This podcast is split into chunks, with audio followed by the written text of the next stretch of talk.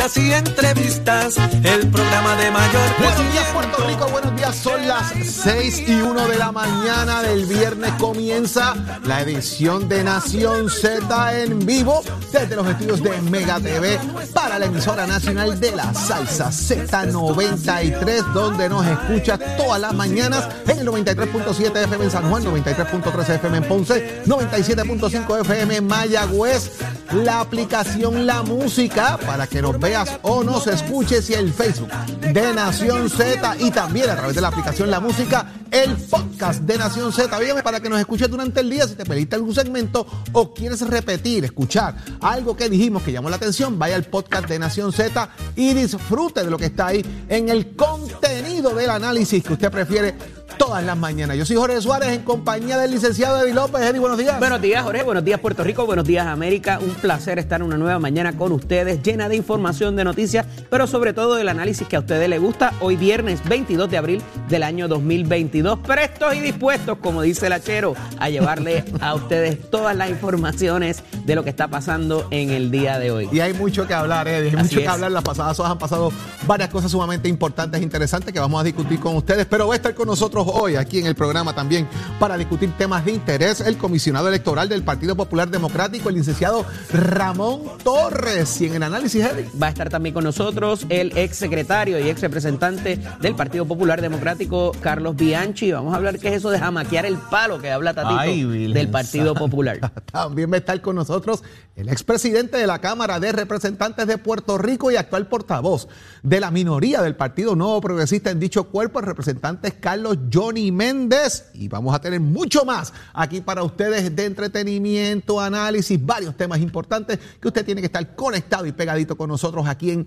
Nación Z. Y de inmediato vamos a ver qué está pasando, qué ha pasado en las últimas horas con Carla Cristina. Y los titulares. Buenos días, soy Carla Cristina informando para Nación Z.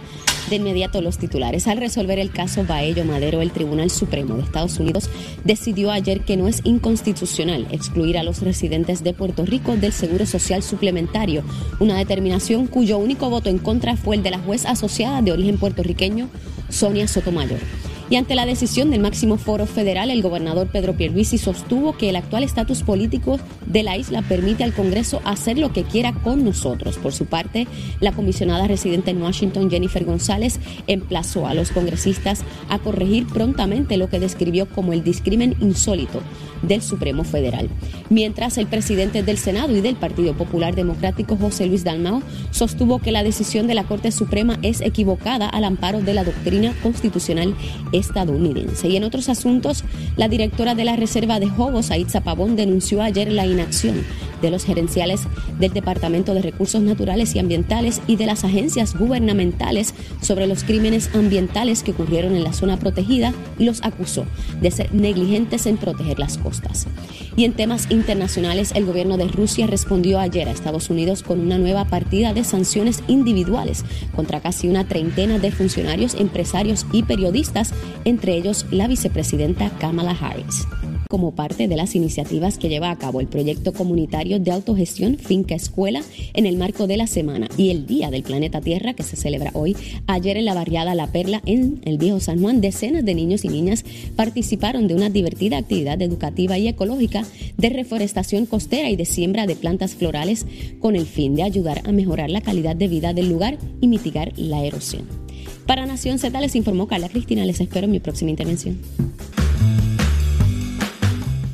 Vamos de inmediato a discutir lo que ha pasado en las últimas horas en el país. La realidad es que el golpetazo, Eddie, que dio el Tribunal Supremo de los Estados Unidos al SSI o al Seguro Social Suplementario en cuanto a la determinación, ¿verdad? El caso Baello Madero, que ya establecía, como bien dijo Carla en los titulares, deja fuera eh, a todos los residentes de Puerto Rico, en, en este caso, de poder recibir este beneficio. De hecho, Parte de lo que se presenta ayer, eh, que para la mayoría del Tribunal Supremo, si la isla tuviera acceso igual a los estados en programas de beneficio, social, como es lo que presenta la demanda, los residentes de Estados Unidos, eh, los residentes de Puerto Rico tendrían que ser como los estados, tendrían que pagar imposiciones contributivas a los residentes de Puerto Rico, lo que significa eh, una carga contributiva significativa para el país.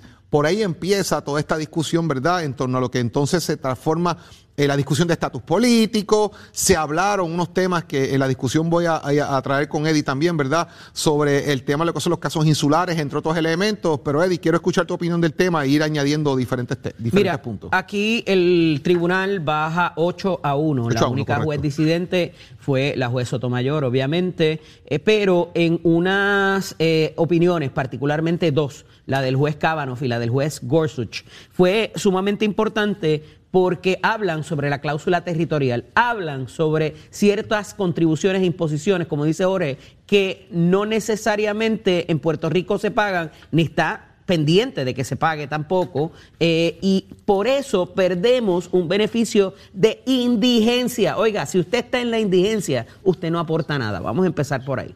El otro asunto es que el caso se da con una persona que sí había pagado esos impuestos en un momento dado porque vivió en los territorios. Simplemente después de haber aportado al sistema, se muda al territorio de Puerto Rico y por eso comienza toda la acción. Así que cuidado con eso, con la interpretación de la cláusula territorial, sumamente interesante, porque más allá del raciocinio para la decisión, por aquello de que no aportamos en igualdad, se trae el asunto de los casos insulares, como menciona Jorge, particularmente el de Harris versus Rosario, que es del 87, a los efectos de que por esa misma razón, por ser territorio, pueden discriminar contra nosotros. Y eso está vivo y lo traen dentro del caso. Pero, pero ambos jueces, sumamente republicanos y sumamente de derecha, traen el asunto de que estos casos insulares que conocemos de todo el siglo XVIII y XIX, son algo que no es presentable en sociedad y así mismo lo establecen. O sea que sí reiteran la doctrina de que puede haber discrimen contra Puerto Rico, que no es un asunto político, que tendría que venir por parte de una determinación mutua de pagar y, eh, esos, ese tipo de impuestos. Oiga, y ahí hay impuestos a la propiedad, ahí hay impuestos sobre la gerencia, un montón de cosas que no tiene que ver con la indigencia ni tiene que ver con beneficios de nada.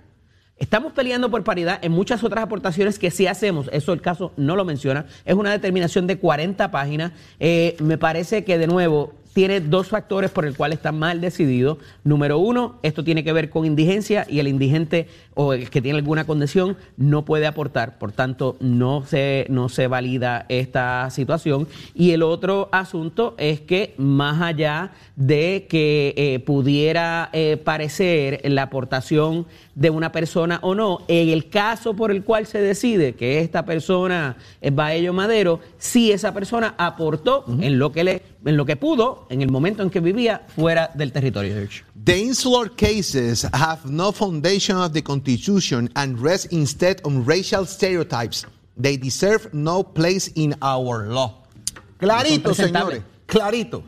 Esto es un tema donde se estipula de alguna manera, Eddie, el tema del racismo, el tema del discrimen, que es lo que plantea jueces republicanos. Y quiero ver qué va a decirnos ahorita el expresidente de la Cámara, Johnny Méndez, porque por años hemos estado discutiendo si la, si la estadidad de llegar nos cuesta o no. Se trae aquel informe del GAO o no, eh, ¿verdad? Si es válido o no para propósitos de lo que se pagaría versus lo que se recibiría. Y aquí está clarito. ahí lo, ahí lo dicen los jueces, ¿verdad? Hay un costo en el movimiento eh, del estatus político de Puerto Rico y me parece que esta decisión va obviamente a traer discusión generalizada. Ya la generó, Eddie. Ya empezó a generar la discusión sobre el tema del estatus político, del tema de que estamos en la colonia, de que tenemos que salir a la colonia. Ya escuchamos a Rivera Chata hablando del tema colonial, de cómo él dice, de la cochina, colonia, de Lela, toda esta cosa. Pero fíjate interesante que es parte de la discusión que también debe traerse. Y es como el Partido Popular ha tratado en múltiples ocasiones por los pasados años traer cláusulas de definición fuera de la cláusula territorial, porque saben que eso es parte del problema. No lo han logrado. ¿Por qué? Porque la definición no está en manos de ellos, está en manos del Departamento de Justicia o del Congreso. Hay un proyecto en el Congreso Federal para atender esto, que es la solución que están mirando. Y además, te pregunto, falló Joe Biden. De hecho, muchos de los esfuerzos se han hecho con la presidencia y quien tiene en sus manos poder cambiar cualquier asunto de esto es el Congreso. Está yendo la rama política. Ahorita dije que no había política envuelta y me refiero a que no hay política pública. porque en la campaña de Joe Biden se había dicho de que iba a buscarse una solución a esto para que Puerto Rico pudiera disfrutar de ese beneficio. Eso no ha pasado. Hemos visto todo lo contrario. El, el Departamento de Justicia de Joe Biden persiguió este caso, presentó sus argumentos, no se rindió ante ellos y peor aún, no ha presentado ninguna alternativa ante el Congreso para eh, incluir a Puerto Rico. Esto se resuelve con un asunto de política pública. Política sí hay, porque eh, hacen un llamado, particularmente el juez Cábano, dice, mira, esto se arregla bien fácil, que el gobernador de Puerto Rico, la clase política en Puerto Rico, decida, vengan aquí al Congreso y diga, yo quiero pagar impuestos mañana. Y con eso resolvemos todo. Ya está. Cuidado ahí. Eso es lo que plantean. Sí. Ese es el planteamiento, ¿verdad? Lo que, lo que se está esbozando. Así que es interesante. Vamos a tener a Johnny Méndez ahorita, hablaremos del tema más allá también del tema del estatus político, pues obviamente hay unas expresiones ahí que hay que analizarlas con mucho, con mucho detenimiento. Y cuáles van a ser las reacciones eventualmente del Partido Popular sobre todo esto, más allá de las que ya hizo el presidente de la colectividad, José Luis Dalmao, eh, de que le están fallando, que hay un compromiso del presidente Biden con atender esto y hay un reclamo hacia la Son 40 páginas, por favor léanselas antes de reaccionar. Gracias antes de que volvamos a lo mismo de que no leemos antes de abrir la boca. Bueno, ahí vamos. Eddie, también ayer, el pasado miércoles, de hecho, se vencieron los días que ya había eh, recomendado, el plazo que había estipulado el juez Anthony Cuevas para que el Departamento de Justicia y así también el, el licenciado Michael Corona esbozara los planteamientos por escrito sobre el caso de la posible destitución de Elizabeth Torres a su posición como delegada congresional. Eh, la destitución de Torres, obviamente, eh, de, establecen que no es una faena política el Departamento de Justicia y trata de traer como parte de sus planteamientos que no ha trabajado a tiempo completo en la representación de Puerto Rico ante el Congreso de los Estados Unidos, exigiendo al Congreso que represente el mandato electoral a favor de la estadidad y proceda a admitir a Puerto Rico como un Estado. Eso es lo que plantean ellos en la moción, porque presentó los informes en video, porque les presentó de otra manera, y volvemos nuevamente a hacer la pregunta. La métrica de cómo se evalúa, de cómo se envía, de cómo se rinden estos informes ¿Dónde define cómo rendía el informe? ¿Dónde define qué debe decir el informe? Y me parece que es la gran laguna que tiene esto, que es precisamente el contraargumento que plantea nuevamente el licenciado eh, Michael Corona para hacer valer eh, de que quizás están errando el Departamento de Justicia la petición que están haciendo. Fíjate, el problema aquí, Jorge, es que este, esta etapa de los procedimientos, donde se discute lo que llamamos jurídicamente un asunto de umbral, es el portal si podemos llegar a que el tribunal defina eso que tú traes. Pero aquí no estamos hablando de eso. Aquí estamos hablando del asunto de cuestión política, que es en lo que se basa la solicitud y moción de desestimación del licenciado Michael Corona. ¿Por qué? Porque el tribunal no debería como un mecanismo de autolimitación, no debería entrar el tribunal a eh, decidir si las gestiones son idóneas para alcanzar el ideal o no. Eso es un asunto político y el tribunal no debiera entrar ahí. En eso estamos. Más allá de que cumpla con métricas, más allá de si está en Washington, más allá si cobra, más allá de si inclusive envía los informes o no, eso se dirimirá más adelante. Ahora, donde estamos y el plazo que dio el juez es para determinar si en efecto esto es la cuestión política o no si el tribunal debería entrar a mirarlo por tratarse de los esfuerzos para adelantar un ideal si no cumple o cumple o la ley es vaga, eso lo vamos a ver después. Y me parece que el argumento o los argumentos del Departamento de Hacienda en este caso van a lo segundo y no lo primero, porque es muy difícil. De, de, Hacienda. de Hacienda, perdón, de Justicia. Es que pensando en la planilla. No, no, que están últimamente haciendo, haciendo cositas juntos, interesantes. Pero lo que quiero decir es que eh, en el caso del Departamento de Justicia se les hace muy difícil, Jorge, y lo habíamos hablado aquí en primera instancia el día que se dio la vista, se le hace muy difícil el ir a ¿verdad? Más allá de la que ley, la ley es vaga y tiene lagunas, el asunto de la cuestión política, de si en efecto el tribunal debe entrar a decir, si eh, queremos esto y para alcanzar esto debemos hacer esto, esto y lo otro. Y eso no está en la ley y el tribunal no debería entrar y me parece que la solicitud del eh, licenciado Corona y de la delegada Elizabeth Torres tiene mucho peso y pudiera influenciar bastante la decisión del juez que va a tomar Qué interesante, porque el planteamiento es destitule ya porque no cumple. Claro. Pero no cumple con qué. Pero eso es lo que se va a ver más adelante. Pero, ¿eh? y pero por eso lo parte del separo. planteamiento que ella trae, que traen inicialmente en el proceso de Claro, destitución. claro, pero acuérdate que el juez como ahí- quien dice Y ahí de- es que entonces viene Michael Corona y dice, para, para, para, para, esto es político. Claro. Sepáramelo de aquí, que es la estrategia que le está llevando. Pero Claro, y el juez, como no quien dice, detiene el proceso a ver si cumple o no con este requisito y después miramos lo otro. Que también tienen las de perder, a ¿Y mi cuál es el requisito? bueno. Ahí es donde está el punto. Claro. ¿El cumplir qué? No, no, tienes que mirar el asunto de la cuestión política. Si verdaderamente Literal. el tribunal debe entrar, cualquier tribunal, a dirimir si hay eh, esto es bueno o malo para alcanzar el ideal de la estadidad. Señores, eso pique y se extiende. Vamos a ver qué resuelve. Sí, ahora tienen que contestar eh, el el juez. argumento de justicia. Eh, que dice el juez eh, sobre esto, ¿verdad? El argumento que se ha planteado eh, y en los próximos días pues tendremos una Noticias. información. Como siente usted pendiente a Nación Z y a las redes sociales, que a veces pues sacamos cositas por ahí que la gente Yo pienso que el juez lo va a desestimar, te lo puedo Yo, decir yo- desde ahora. yo- pienso de entrada, lo dije, lo dije la semana pasada cuando estábamos argumentándolo, ¿verdad? Eh, eh, que no había duda de que el juez iba a desestimar esto, porque yo creo que está laxo y vago los argumentos que han planteado.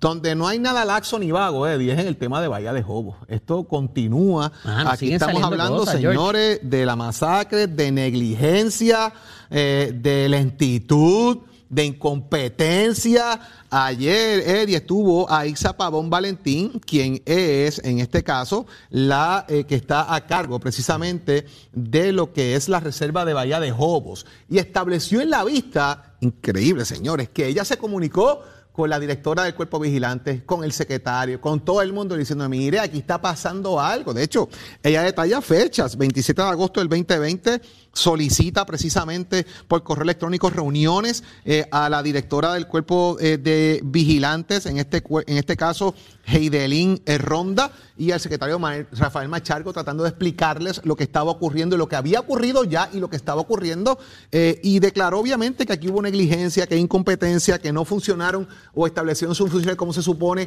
que lo hicieron mal, y de paso, Machargo sale. Luego en la vista a decir, mira, pero es que yo pedí que desconectaran a todo el mundo y Acueducto y Energía Eléctrica su trabajo.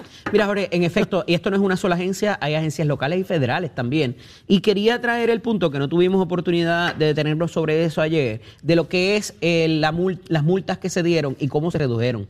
La realidad es, la realidad jurídica, y hay muchos compañeros abogados que lamentablemente no conocen esa parte del derecho y están dando su opinión. Y esto pasa en las vistas de DACO, en las vistas de Hacienda, en la vista de muchas otras agencias reguladoras que van y multan a la persona que regulan.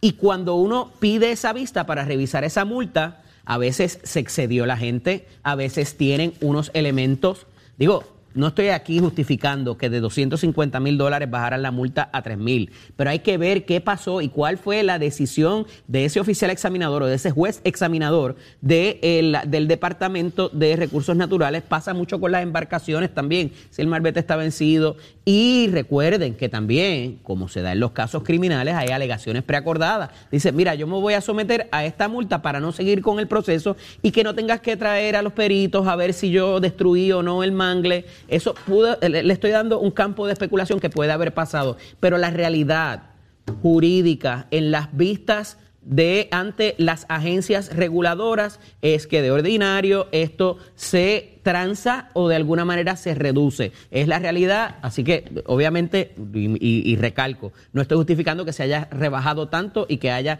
una justificación para eso, pero no siempre, eh, ¿verdad? Es, es tan, tan fuerte o tan contundente como quizás lo están haciendo ver.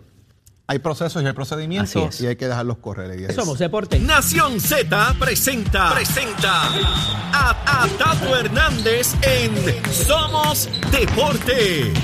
Por el Habla Música y, y- y Z93.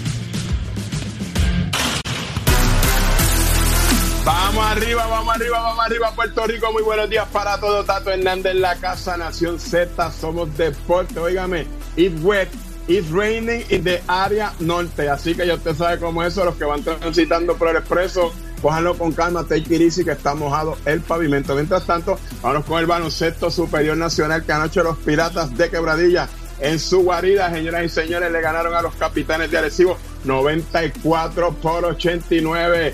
Philly Wheeler 26 puntitos y Carlos Emory con 25, señoras y señores. Mis vaqueros de Bayamón se la dejaron caer de principio a fin a los gigantes de Carolina 101 por 84 y los cangrejeros de Santurce, faltando segundo con dos tiradas de Isaac Sosa, se la dejaron caer 83 a 61 a los Atléticos de San Germán en su guarida. Mientras tanto, en la NBA, los Dallas Mavericks le ganaron a los Utah Jazz son de 126 a 118. Esa serie favorece 2 a 1 a los Mavericks de Dallas. Usted se entera aquí en Nación Z, donde tempranito en la mañana nace la noticia deportiva con auspicio de Mestre Escoles. El gachero, give it my friend. El informe del tránsito es presentado por Cabrera Chevrolet, 787-333-8080. Buenos días, soy Carla Cristina informando para Nación Z. En el tránsito, el flujo vehicular está operando con relativa normalidad a través de toda la isla, con algo de congestión comenzando a formarse en las vías principales de la zona metropolitana y al momento no se han reportado accidentes graves ni fatales que alteren el tránsito significativamente. Sin embargo, en lo que va de años se han registrado 70 fatalidades en las carreteras, por lo que la Comisión para la Seguridad en el Tránsito reafirma su recomendación a los conductores para que respeten los límites de velocidad y las leyes de tránsito. Más adelante actualizo esta información Ahora pasamos con el informe del tiempo. En el tiempo, el Servicio Nacional de Meteorología nos informa que una banda de humedad continuará trayendo aguaceros a sectores del norte y este de la isla, esto durante horas de la mañana y a medida que esa banda se mueva hacia el oeste, la mayor actividad de lluvia se moverá a sectores del oeste, interior y el suroeste. Y un ambiente cargado de humedad y condiciones favorables en los niveles altos de la atmósfera aumentarán el desarrollo de aguaceros y tronadas aisladas, lo cual pudiera resultar en inundaciones urbanas, así que téngalo en cuenta. Una masa de aire más seco se moverá rápidamente sobre el área y limitará la actividad de aguaceros esto nos dará condiciones de buen tiempo para esta noche del viernes y las temperaturas máximas alcanzarán hoy los medios a altos 80 grados en las costas y como es natural tendremos temperaturas más bajas en zonas de la montaña y el interior. Más adelante les hablo sobre las condiciones del mar. Para Nación Z les informó Carla Cristina. Les espero en mi próxima intervención. Buenos días Nación Z y buenos días Puerto Rico por acá. Kenny Ortiz de Leyendas sobre ruedas para siempre y como todos los viernes mantenerte informado de los mejores acontecimientos del mundo automotriz.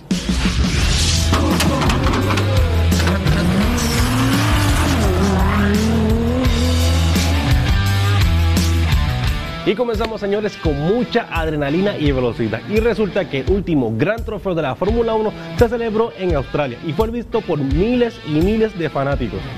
Y por lo visto, esta nueva temporada 2022 le ha favorecido muchísimo a la escudería de Ferrari, ya que en este último encuentro fue el primero en cruzar la línea de victoria con el piloto Charles Leclerc, dejando en segundo lugar a Sergio Pérez del equipo de Red Bull y logrando su primer podio y en tercer lugar es para el joven Josh Russell del equipo de Mercedes, que al parecer ha podido dominar al 100% su monoplaza a diferencia del veterano Lewis Hamilton que todavía tiene problemas con su auto, al igual que el actual campeón Max Verstappen del equipo de Red Bull, que batalló toda la carrera con Leclerc de Ferrari, pero su monoplaza se calentó y este enfrentó problemas con ella y el motor se incendió a tal nivel que quedó fuera de la carrera.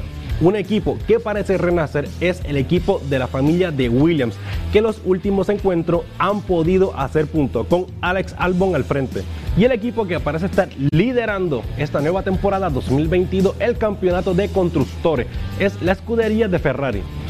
El Grupo Unido de Importadores de Automóviles, o por sus siglas como guía, presentó los resultados de venta para el mes de marzo del 2022. El mes finalizó con un total de 11.186 unidades vendidas en Puerto Rico, en contraste con las mismas vendidas de este mismo mes del año pasado con 11.697 unidades vendidas, lo que representa una disminución de un 4% de forma acumulada de la demanda de Puerto Rico del periodo de enero a marzo asciende a 32.710 unidades, lo que refleja un crecimiento de un por ciento. El segmento de las vanes fue el más afectado y muestra una disminución de un 62.61%, seguido por el segmento de los sedán premium, que tuvo una disminución de un 59%, y las minivan con una disminución de un 37%. Sin embargo, el segmento de los Sport Premium tuvo un aumento en comparación con el mismo mes del año pasado de un 94%. Y hasta aquí tu segmento favorito de leyendas sobre ruedas. Recuerden, bien importante como todos los viernes, seguirnos a través de Leyendas sobre Ruedas TV en Facebook. Insta sido Kenneth Ortiz reportándose para Nación Z. Llévatelo, Raúl. Somos du- du- du- duros en entrevistas y análisis. Nación Z. Nación Z. Por el la música y la Z.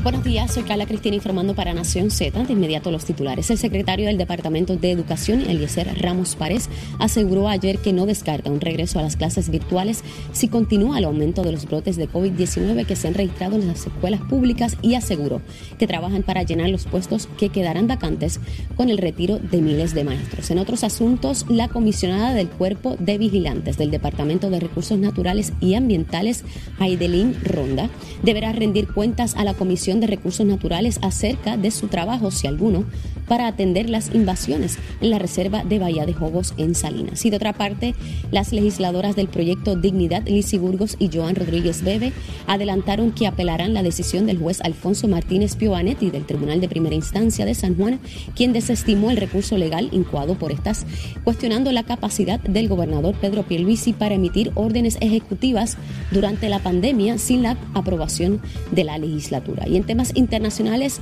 el gobierno de Ucrania informó ayer al Fondo Monetario Internacional y al Banco Mundial que su país necesita 7 mil millones de dólares al mes para subsistir y recuperarse de la devastación económica tras la invasión rusa.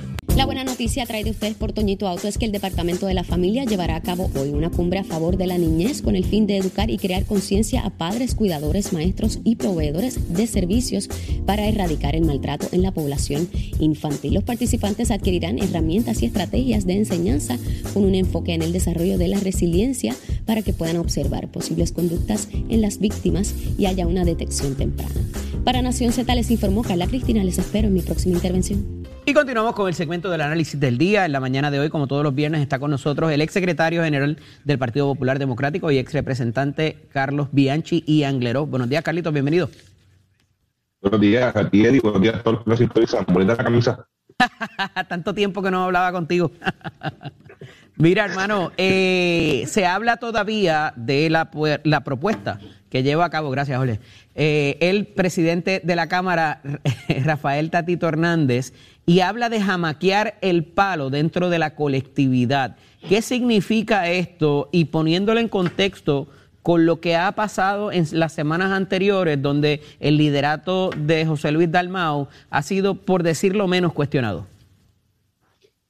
Bueno, el, presidente de la Cámara se refiere al jamaqueo de palo eh, con relación a las, a las enmiendas que está presentado parte de la delegación, ¿verdad? 23 representantes eh, de la Cámara eh, sobre las enmiendas, posibles enmiendas a reglamentos que, que el presidente de la Asociación de Alcaldes y alcalde de Villalba, eh, Luis Javier Hernández, está llevando a cabo ese proceso de vista, eh, entonces con todas las organizaciones dentro de la colectividad para eh, actualizar el reglamento vigente del Partido Popular.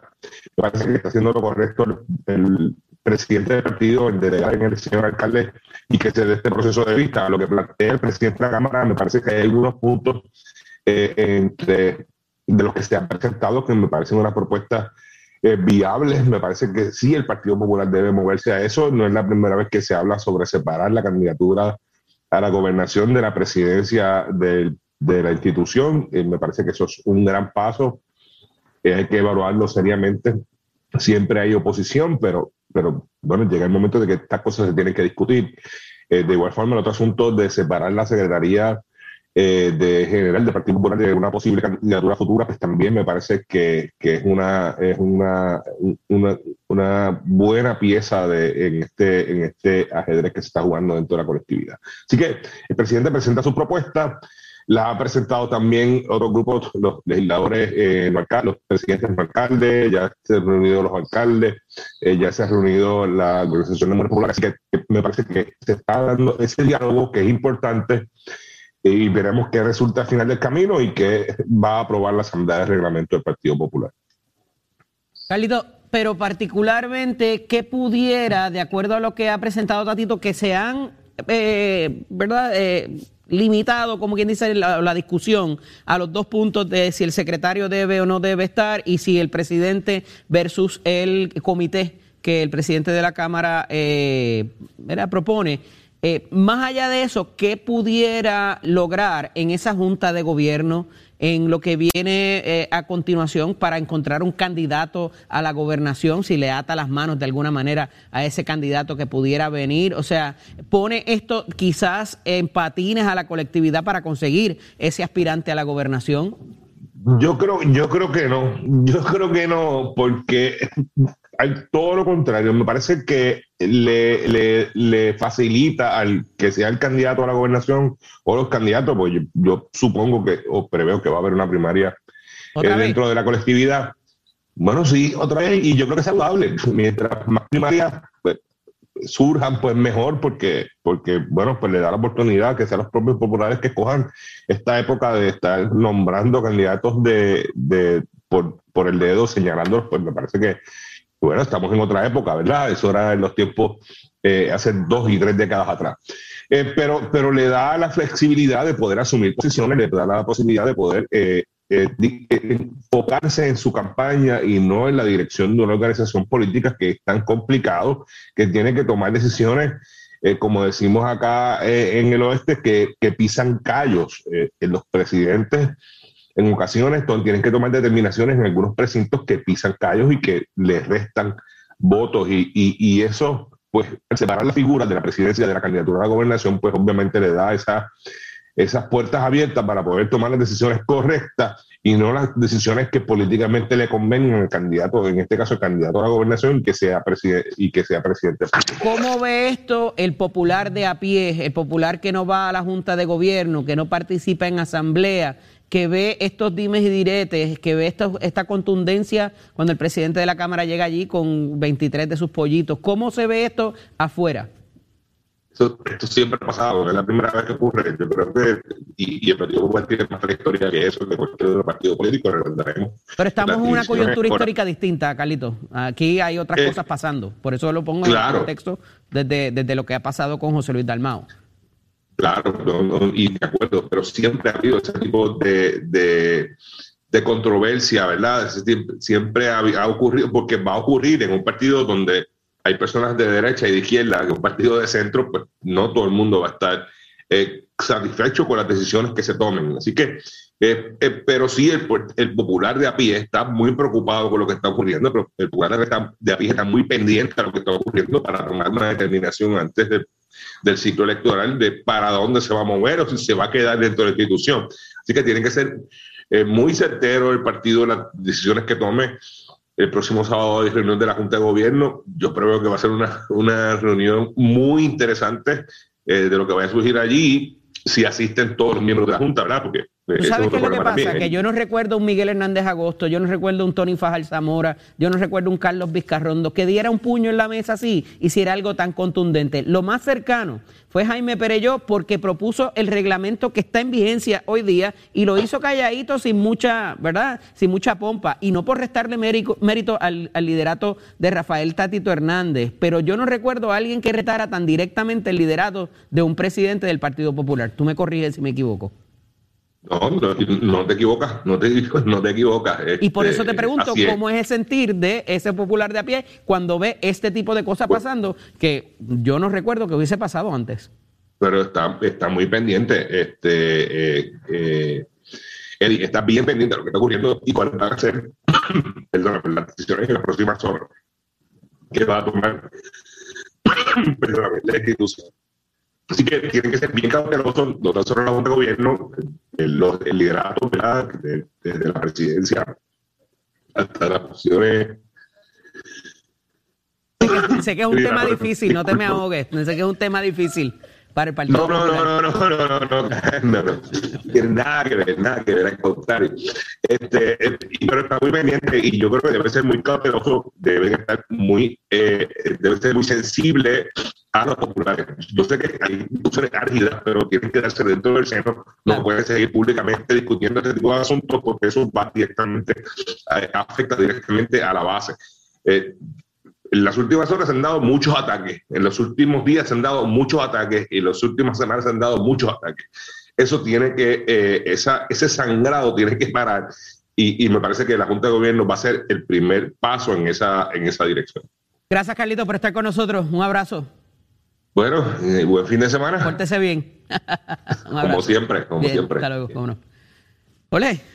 La realidad es que es interesante por demás los planteamientos que hace eh, Carlitos Bianchi de qué debe ocurrir en esa junta y obviamente lo que tú también planteas sobre Jaime. A Jaime se le encomendó, de hecho, Claro. eh, dirigir ese proceso en un momento dado. Sin ser. Eh, era, era un legislador, era raso, legislador, correcto. no era presidente correcto. todavía. Él le había encomendado eso y él lo hizo eh, a cabalidad en ese sentido.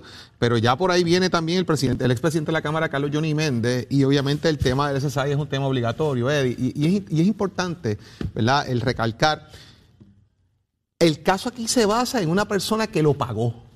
O sea, es importante recalcar eso. Una persona, más allá de si es vigente ahora o no en Puerto Rico, de que no tenemos el derecho, de si No, no, aquí estamos hablando de una persona que pagó el SSI, el Seguro Social eh, Suplementario, que enferma y se muda de Nueva York a Loíza. Y luego que esté en Loíza, se dan cuenta que estaba viviendo en Puerto Rico y les reclaman que devolviera más de 28 mil dólares que había recibido al mudarse de Nueva York a Puerto Rico. Pero él había pagado porque vivía en los estados. Y me parece que es la gran recalco, y controversia, ¿eh? recalco lo que dije ayer.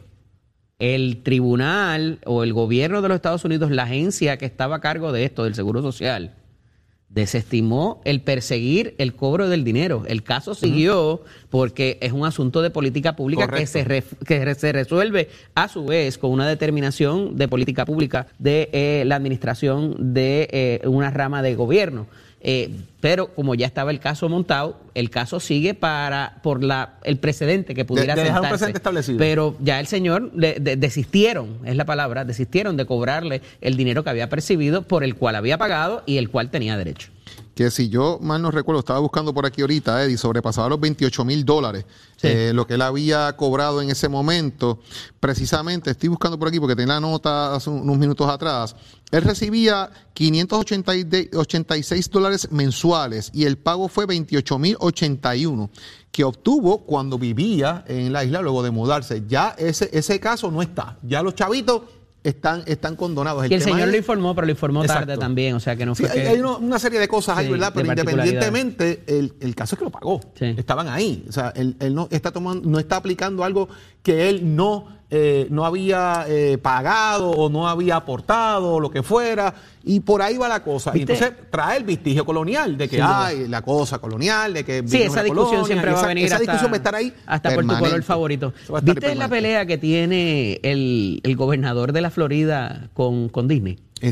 Ay, Interesantísimo y todo empieza por una política de las escuelas de que y, y algo que denuncia eh, la corporación y entonces van a otra controversia que no tiene nada que ver con que la escuela se enseñe eh, Hasta cuarto hasta grado. cuarto grado este eh, la cuestión de, de- de orientación sexual y demás eh, le han Don't puesto le han puesto el nombre de Don't Say Gay pero no es lo que implica es eh, eh, algún tipo de educación sexual a los, a los niños en esa edad. Este interesantísimo porque entonces le demarcan el territorio en una redistribución electoral que se da en otro proceso distinto y separado o sea pero el interesante, gobernador las tiene eh, bien largas para esto Ese es el- Eh, está súper ese es el interesante gran Ron DeSantis, señor, hay que mirarlo con mucho detenimiento. Pero ya está conectado con nosotros el portavoz del Partido Nuevo Progresista en la Cámara de Representantes y pasado presidente de dicho cuerpo legislativo, representante del Distrito 36, Carlos Johnny Méndez, representante, muy buenos días. buenos días representante presidente Buenos días, buenos días a ustedes dos y buenos días y mi deseo de,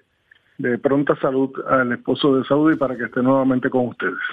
El Así mensaje, yo sé que ella lo está escuchando, eh, presidente, y sé que ese mensaje le llega directo a la compañera y amiga eh, Saudi Rivera Soto y la recuperación a Iván Joelis Rivera, eh, que pronto salga de- del hospital y que Saudi pueda reincorporarse con nosotros y en esa cotidianidad que tiene eh, Saudi en su día a día. Presidente, habló, habló el Tribunal Supremo. El SSI no va a aplicar a Puerto Rico en un caso que bien estábamos un poco discutiendo, más allá del tema, y, y yo sé que vamos a tocar el tema del estatus político, pero fíjese lo interesante, una persona que pagó por el, por el, por el beneficio, se muda a Puerto Rico, el caso del cobro ya está desestimado, pero se queda el tema de la política pública, de hasta dónde llega ese beneficio a un ciudadano americano no residente en los Estados Unidos. Es lo que yo siempre he dicho, eh, un ciudadano americano eh, que se muda a Puerto Rico en un vuelo de Miami a, Puerto Rico, en, en espacio de dos horas está perdiendo prácticamente todos los derechos que tiene como ciudadano americano, eh, que no sea únicamente mantener la ciudadanía. porque eh, si tú te fijas, eh, tú en, en, cualquier estado de la nación, tú puedes votar por el presidente, es más, puedes estar fuera de los Estados Unidos, en cualquier lugar internacional, y puedes acercarte a una embajada y hasta emitir tu voto. Sin embargo, en Puerto Rico tú no tienes esa oportunidad. Y es la condición colonial en la que nosotros vivimos, pero es lamentable que el Tribunal Supremo eh, insista en mantener esa diferencia entre una ciudadanía eh, en un estado de la nación y versus una ciudadanía en el territorio de Puerto Rico.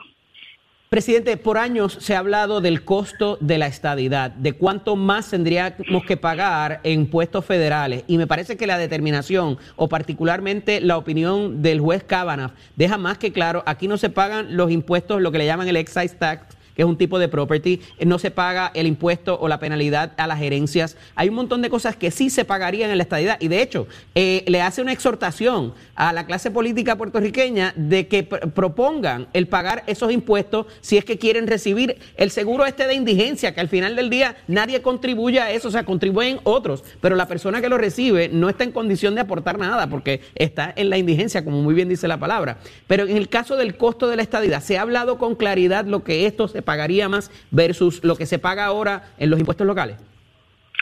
Mira, yo te voy a decir que, que yo disiento de, la opinión del juez Cabal. Eh, el traer nada más productos a Puerto Rico representa ya un impuesto a nosotros que nosotros le pagamos al gobierno federal. Porque si tú te fijas, nosotros tenemos que utilizar la Marina Mercante de los Estados Unidos, que es la más cara en el mundo, y tenemos que mantener por, por ley, por, la, por imposición, tenemos que tener que utilizar esa marina mercante para traer productos. Así que de entrada ahí nada más estamos pagando un impuesto altísimo al gobierno americano. Adicional a eso, todas las demás contribuciones que nosotros hacemos, no solamente en términos eh, eh, de vida de, de nuestros soldados cuando van a los teatros de guerra, sino también de todas las demás eh, imposiciones que nosotros tenemos por, por el hecho nada más Medicaid particularmente, que es casi pagamos lo mismo que cualquier, por eso estamos solicitando la paridad, yo no sé hace cuánto.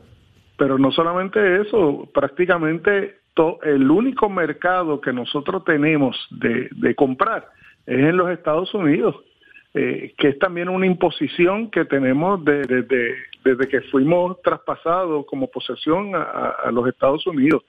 Así que yo, yo invitaría al juez que se venga a vivir aquí un par de años para que vea la diferencia en términos de, costos de vida de, los puertorriqueños.